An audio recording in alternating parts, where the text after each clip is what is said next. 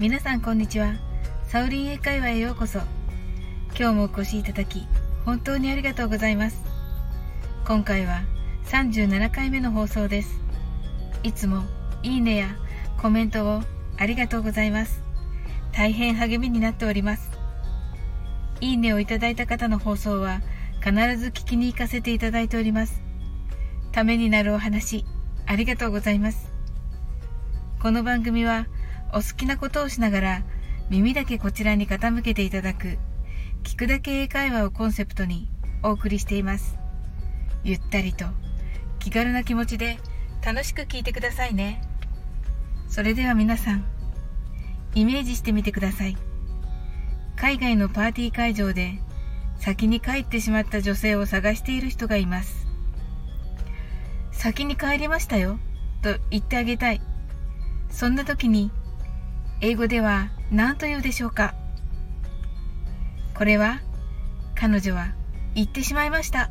という she's gone を使います。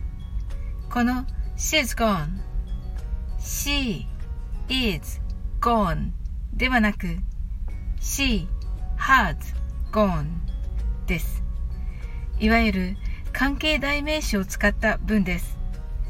文法に関してはこのサオリン英会話ではまだずっと後での説明となります。今日はそうなのだなくらいの感じで聞いてください。ただ短縮すると she's gone も she has gone も同じ she's gone となります。なんだか便利ですね。それでは彼女は行ってしまいましたという気持ちを込めて練習してみましょう。発音の仕方はなるべく彼女はを表す C に息を一緒に乗せないということです。結構難しくて日本人の私も苦労します。イギリス人の知人に練習を手伝ってもらった時一度息をふっと吹いてそれから息がない状態で発音するというのが一番いいね。という結論に至りました。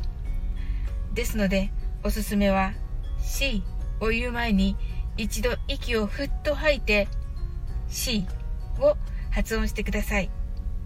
それでは一緒に練習してみましょう。はじめはゆっくりです。可能ならば息をふっと吐いてください。She's gone. 次に早く言ってみましょう。She's gone.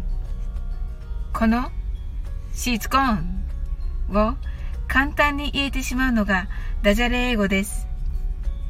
She's gone は日本人の女性の名前千鶴子さんの千鶴子に聞こえます。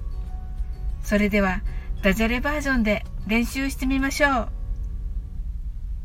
千鶴子千鶴子少し無理やり感がありますが静かな子と書いて静子さんの静子ではなく千鶴子ということで正式な発音に近くなりますね。不思議ですね。一見難しい発音もダジャレ英語だと簡単にクリアしてしまうのが面白いですね。今日も楽しく配信させていただきありがとうございます。またどうぞ気軽にお越しください。いつでもコメントしてくださいね。それではまた次回の放送でお会いしましょう。See you!